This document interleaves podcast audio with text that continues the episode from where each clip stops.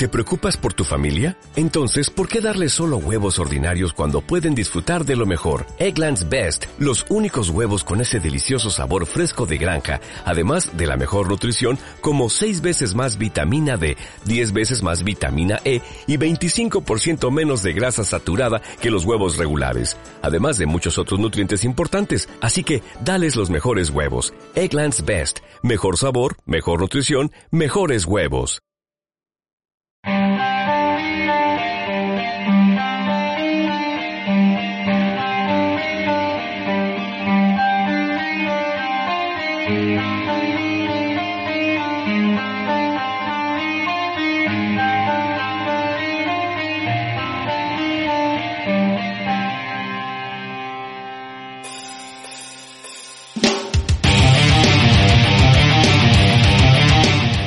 A todos y bienvenidos a un dedal más de 8 costuras, en el que continuaremos nuestro repaso a lo que ha ocurrido en el draft de la NFL equipo por equipo. Hoy el que os habla es Lex y también cuento en la alineación titular con nuestro quarterback de 8 costuras, que es Enrique, como lo podéis ser de otro modo. Buenas, Enrique.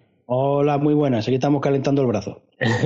Así me gusta. Pues bien, hoy ha llegado el turno de hablar de uno de estos equipos que más se ha movido, de los que más ha hablado en los últimos meses, con salidas como las de Cam Newton. Y bueno, como ya os imagináis, de quién vamos a hablar en este DAL es de los Carolina Panthers y para hablar de cómo ha sido su agencia libre, cómo fueron sus selecciones durante el draft y lo que esperan los Panthers de cara a esta nueva temporada, contamos con la presencia de Ignasi, conocido por, en nuestro grupo de Telegram como Kaiser y que podéis seguir también en Twitter en arroba Kaiser-Pan. Además, bueno, os recordamos que si queréis seguir todo lo que pasa con la franquicia de Carolina, tenéis una cuenta de aficionados de Panthers en España que en Twitter es arroba Panthers Spain. Muy buenas, Ignasi. Muy buenas, Lex. Muy buenas, Enrique. Gracias por invitarme. ¿Cómo estamos? Un placer, un, placer, contar con contigo, que también eres de los que más habla en el, en el grupo de Telegram. Digo, pues hay que pillarlo. bueno. Vamos a escucharnos. Sí, por Telegram hablo mucho, pero mi primera aparición en un podcast, así que bueno, a ver qué tal será esto. Si bueno, bueno. Bueno, pues vamos a comenzar al lío, ¿no? Eh, ¿Qué te parece los movimientos que han hecho durante la agencia libre los Panthers? ¿Crees que se han reforzado respecto a la temporada pasada o, cómo crees que ha ido este periodo? A ver, venimos, a ver, resumiendo, estamos hablando de reconstrucción completamente y ya iniciando este año. Empezó acabó la temporada ya fuerte, sabiendo que Ron Rivera no iba a seguir, algo que los aficionados yo creo que llevamos bastante tiempo pidiendo, ya su etapa había terminado. Y luego también a final de temporada ha habido muchísimas bajas. Se fue Cam, se fue Greg Olsen, la sorprendente retirada de Luke Quigley y luego, sin hablar de la defensa, McCoy, Love, Butler, Addison, Irving, realmente han sido muchas bajas está claro que el equipo se tenía que reformar. Luego, es verdad que fue, ha sido muy ilusionante el cambio de staff con lo del despido de Rivera, la entrada de Matt Rule, que había sido head coach en Baylor y Temple. La verdad es que nos inyecta bastante moral a los aficionados. Ha traído a Joe Brady de Offensive Coordinator, que había estado de, en LSU, y se ha traído a Phil Snow de Temple, que estaba con él. Así que bueno, en ese sentido, bien.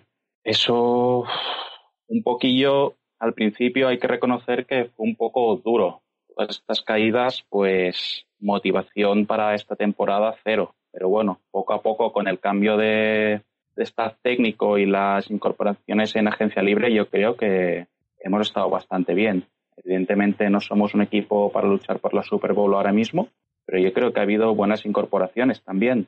por ejemplo, hemos traído a Teddy Bridgewater, el QB de Saints. En Saints no iban a dar cuerda, nos lo hemos traído a nosotros. Yo creo que está bastante claro que es un quarterback puente. El objetivo es que cumpla su papel un par tres de años y luego pues avanzar. Veremos qué pasa esta temporada en ese sentido.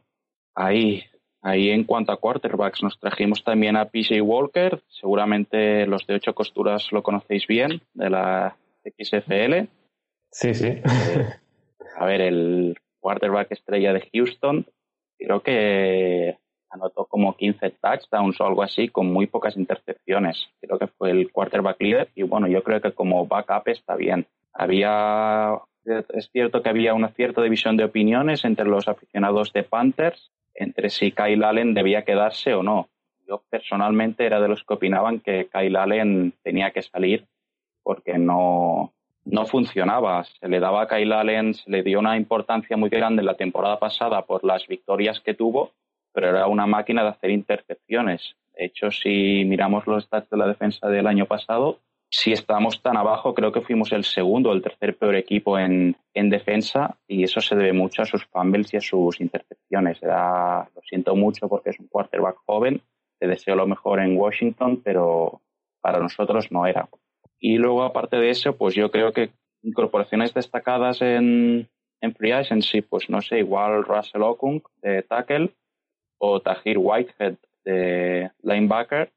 Es curioso porque viene de Temple y salió de Temple justo antes de que Matt Rule entrara, así que imagino que algún tape había visto y algo le conocerá. Yo creo que puede ser un, buen líder en buen líder en defensa en este en esta etapa de transición. Y en cuanto a agencia libre, yo creo que más o menos eso es, esto es lo más destacado. No sé qué opináis vosotros.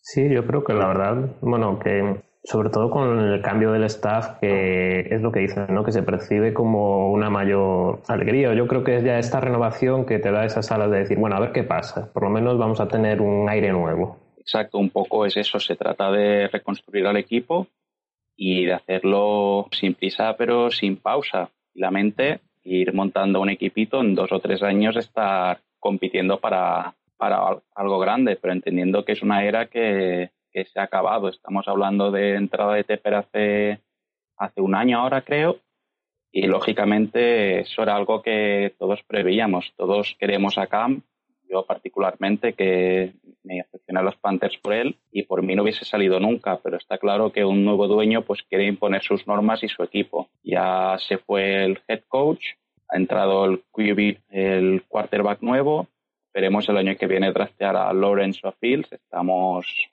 ahí esperando como otras franquicias a ver qué hacemos y bueno, seguir adelante. Yo creo que la nota de la agencia libre pues no está nada mal. Igual le pondría una B, que podría haber hecho mejor. No hemos sido el mejor equipo en agencia libre, pero yo creo que una agencia libre bastante, bastante resultona para el que es nuestro objetivo. Pues vamos a pasar ahora a ver los picks que habéis tenido este año, que son siete. Y bueno, tal y como tú comentabas de esa reconstrucción, casi qué mejor manera, pienso yo, que sobre todo aprovechando el nivel de los jugadores de línea que venían en este draft, de coger a, a un jugador de línea, un defensive tackle como Derrick Brown en la primera ronda, ¿no? Sí, a ver, era, era un jugador que en todos los no todos, pero un 90% de los mock drafts que se veían era el que nos asignaban.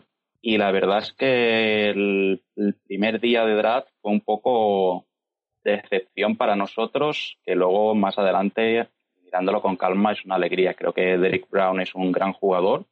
Es un jugador que por los vídeos que he podido ver es un, bastante ágil, es versátil, y es bastante potente. Al final, un poco creo que el tipo de jugador que busca Rule es un jugador eso muy físico y que se pueda trabajar con él. Y yo creo que Derrick Brown va a entrar en la, en la, en la alineación titular de inmediato y que nos va, nos va a dar resultado.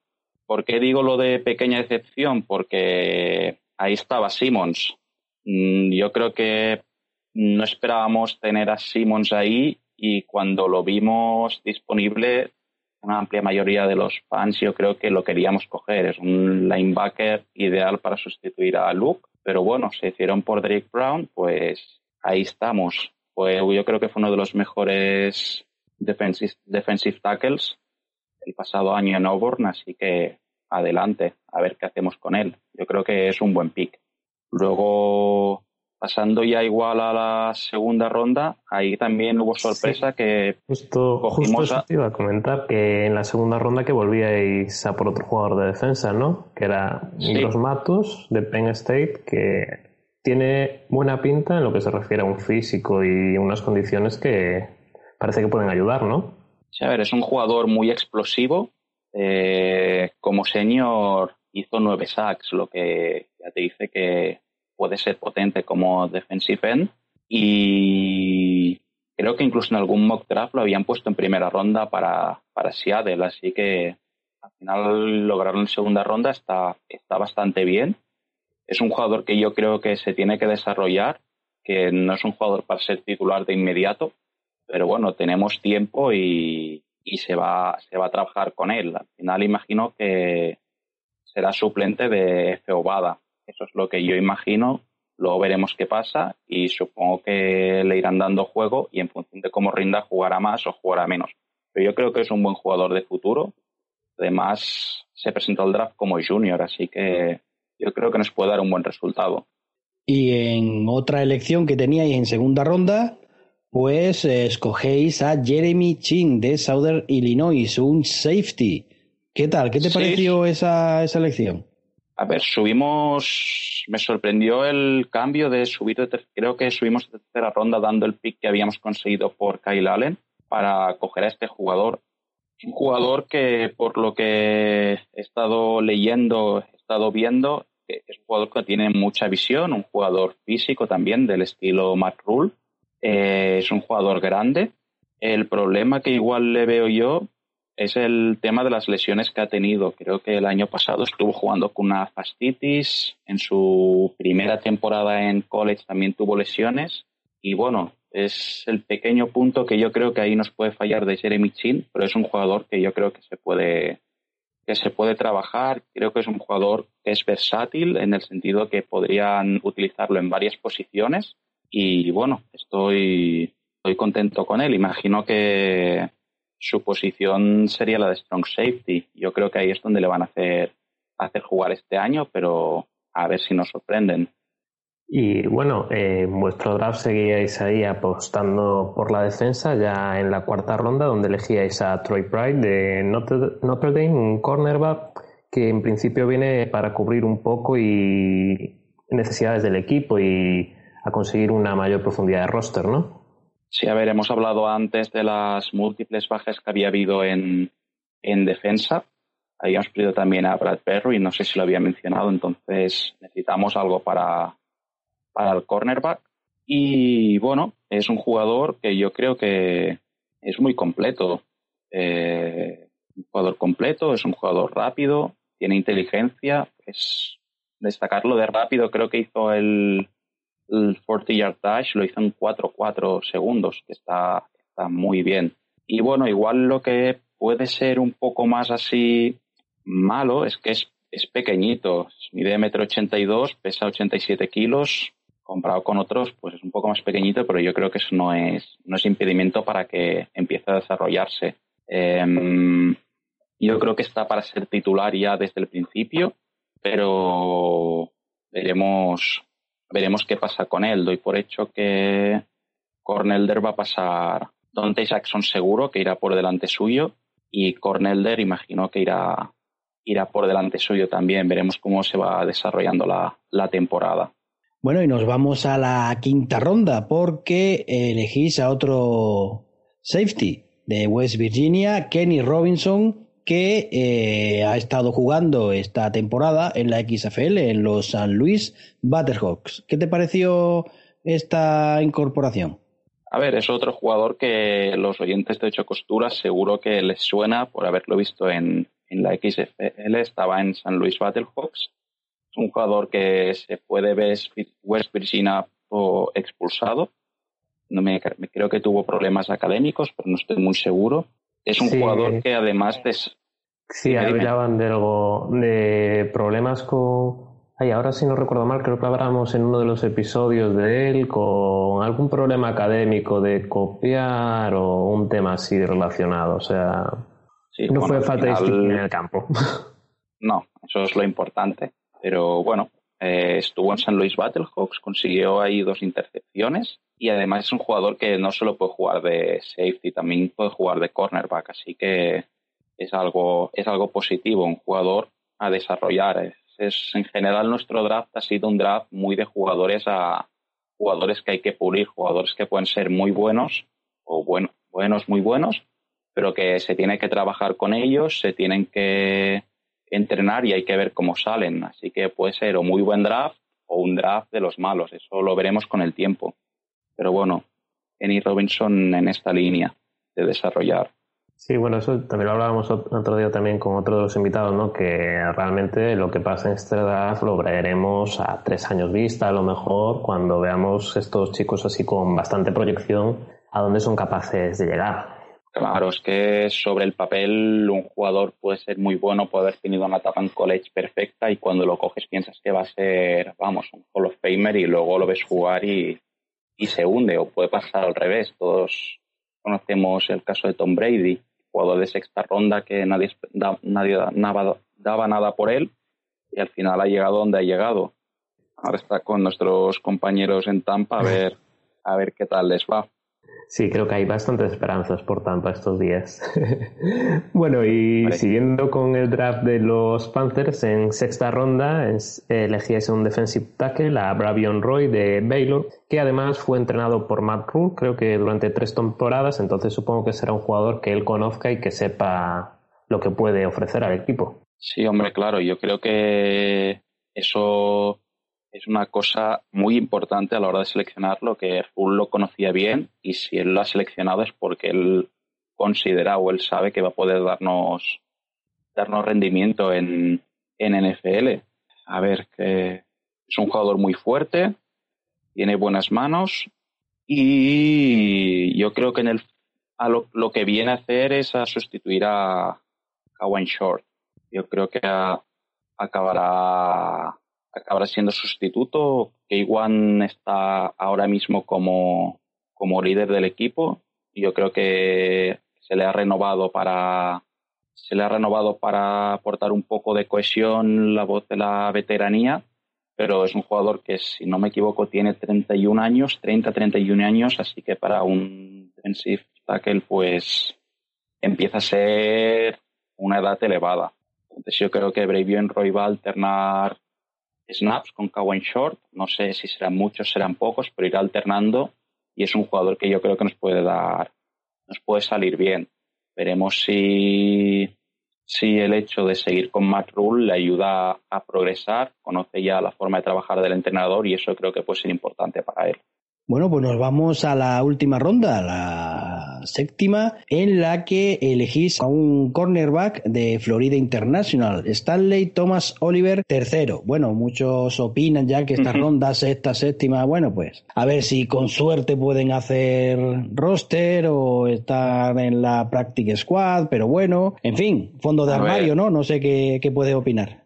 A ver, Stanley Thomas es un, es un jugador muy Stanley Thomas Oliver III, el noble, es un jugador muy a desarrollar, completamente a desarrollar. Es un jugador que empezó jugando como wide receiver y que en sophomore fue cambiado a cornerback.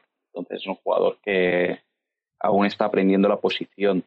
¿Verdad que dices coger a un jugador que está aprendiendo la posición, en séptima posición, posición del draft, igual lo podrías coger de un drafted y draftear a uno en séptima? Pero bueno, yo creo que al final si lo han cogido será porque igual esperaban que alguien pudiera cogerlo y porque les interesaba. Rule es un coach que tiene una buena experiencia en college y yo creo que, que lo puede desarrollar junto, a, junto al defensive coach Bill, Phil Snow. Así que bueno, es una séptima ronda, es una apuesta, a ver qué pasa con él. Bueno, ya dejas ahora entrever, ¿no? De la posibilidad de quizás elegirlo entre los undrafted. No sé qué opinas de, los jugadores que habéis firmado ya una vez finalizado el draft. Creo que andaban por los 17, era, es decir, un número bastante elevado de undrafted. No sé si habrá alguno que pueda sí, cogimos, cogimos cuatro linebackers, dos offensive tackles, bueno, un poco todo lo que no todo lo que nos había cogido y algo ofensivo también. Básicamente creo que hemos sido el primer equipo en hacer un, al menos en la era moderna, en hacer un draft completamente defensivo. Y bueno, está claro que nuestra reconstrucción empieza por la, por la defensa. Había una buena clase de defensas, lo hemos aprovechado. Y el año que viene se dice que hay una, hay una buena clase de tackles que los vamos a necesitar para proteger a, a Teddy Bridgewater y en el caso de que logremos un buen pick del draft, pues nuestro nuevo quarterback. De undrafted, igual yo destacaría por el hecho de que seguro que nuestro entrenador les conoce a Sam Franklin Jr., linebacker de Temple, o a Sam Tecklenburg de Baylor, jugadores que Matt Rule seguro conoce, entonces son jugadores sobre los que va a poder trabajar. Bueno, un poquillo ese ha sido nuestro draft y nuestro nuestra agencia libre y los undrafted. Yo creo que al final, por lo que llamamos de off-season, un B, B más se le puede dar al equipo. Y antes de que empiece la temporada, ¿esperáis que la franquicia incorpore a alguien más? ¿O deseáis a lo mejor algún nombre que hay este que está todavía ahí sueltecito para decir este, traérmelo?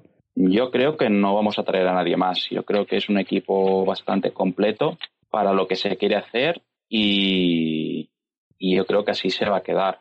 Yo personalmente creo que creo, no sé si creo o deseo tenemos un equipo de 4-12.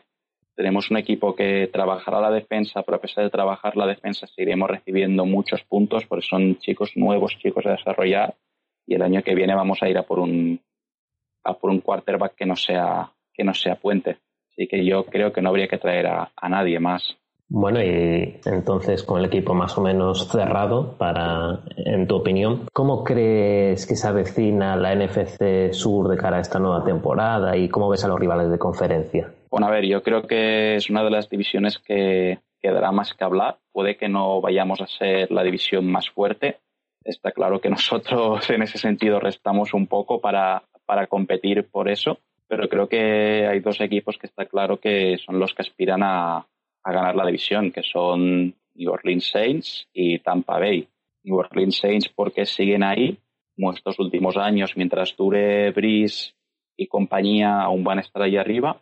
Y Tampa Bay, que creo que han hecho una apuesta muy fuerte para, para en unos, dos, tres años lograr, lograr un título. Cuando se acabe Brady, se va a acabar, se va a acabar ese proyecto. Han traído a Gronk, han traído jugadores potentes para lograr eso, a ver, a ver qué tal les va. Y luego está Falcons, que yo creo que van a estar un poco como el equipo, un poco que no se sabe qué puede dar. La verdad es que a mí siempre me ha gustado mucho Julio Jones y yo creo que solo con ese jugador ya podrías hacer algo, pero bueno, mm, no, no pienso que vayan a, dar la sorpresa. Igual les daría seis victorias como mucho a los Falcons. Y eso, entre Saints y, y Tampa va a estar la cosa. Vemos bastantes apuestas ahí por Tampa y Saints en, nuestros últimos detalles, parece. A ver, yo si me tengo que mojar, pondría a Saints por delante de Tampa, pero soy un hombre, me equivoco mil veces, así que ya veremos qué pasa. Sí. Bueno, Ignacio, pues muchas gracias por venir a hablarnos de los Panthers y de cuál es la opinión de, de, los aficionados españoles sobre esta franquicia de cara a este próximo año 2020. Muchas gracias a vosotros por invitarme. Ya sabéis, para cualquier cosa aquí estoy y keep pounding. Lo apuntamos. Eh, bueno, recordad que podéis seguir a Ignasi en Twitter en arroba kaiser-panzers y que además todas las novedades de los Panzers de la comunidad española también están en Twitter en la cuenta arroba. Bueno, Enrique, muchas gracias. Un placer. Y hasta aquí llega este dedal de ocho costuras dedicado a los Carolina Panthers. Esperamos que os resultase interesante y si tenéis preguntas o queréis comentarnos cualquier cosa, podéis hacerlo en el grupo de Telegram, 8 costuras, en nuestro Twitter, arroba 8-costuras. También estamos por Instagram, en 8 costuras y, por supuesto, en los comentarios de iVoox. Además, estamos también en una nueva red social, en LaunchU, en la que, como no, somos 8 costuras podcast. Bueno, y hasta aquí, después de trabarme 20 veces, llega el programa de hoy. Adiós. Pero, pero te has trabado con una gracia. Adiós. ya sabía yo.